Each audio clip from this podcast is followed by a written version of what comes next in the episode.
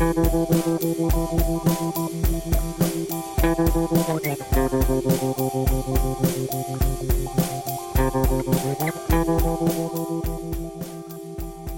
家好，这里是 FM 二三零九幺四知乎日报，我是主播绵尾巴。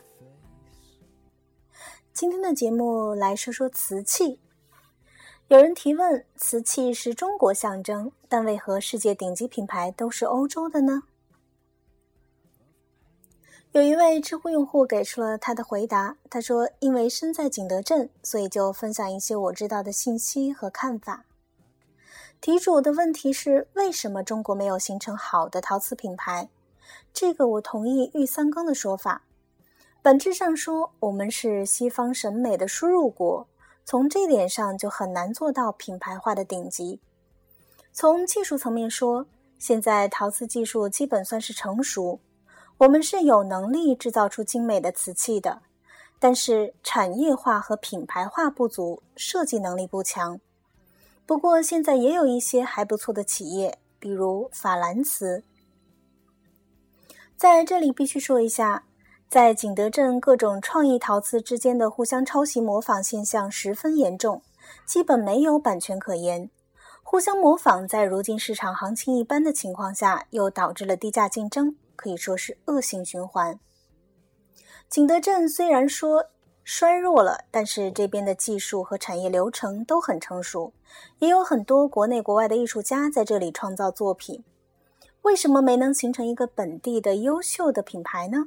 其中一个原因是这里以艺术家本身为品牌，卖的是艺术家个人的名气，这个就是所谓的大师瓷，价格几千到上百万都有，这是景德镇主要的高端陶瓷。不过这几年，由于许多原因，大师瓷的市场远不如前。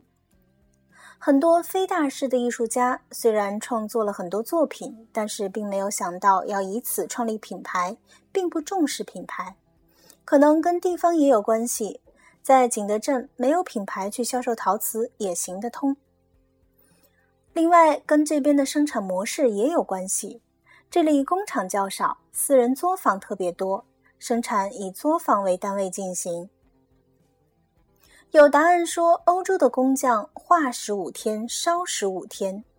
画十五天，这里当然也有，别说十五天，一个作品五十天也是有的。而烧十五天，窑会炸的吧？古代烧柴窑，现在几乎都是烧电窑，而无论古代现代，都是烧一天一夜，烧低温烤花的大半天就能烧好。还有说盲画，这个也有区分工笔画和写意画。工笔我还没见过直接就到陶瓷上面画的，工笔的勾线十分重要，直接就去画造成的错误导致浪费的时间，比起打稿花的那点功夫十分不划算。而写意画熟练了，直接到瓷器上面画是完全可以的。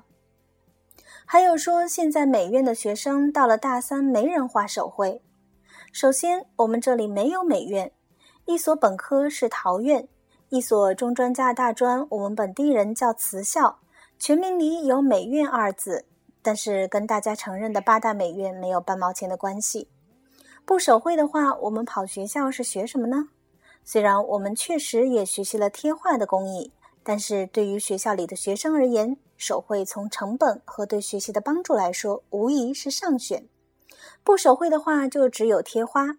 对于不需要进行大规模生产的学生而言，贴花的价格并不便宜，开套好点的画纸几百上千，比自己手绘贵多了。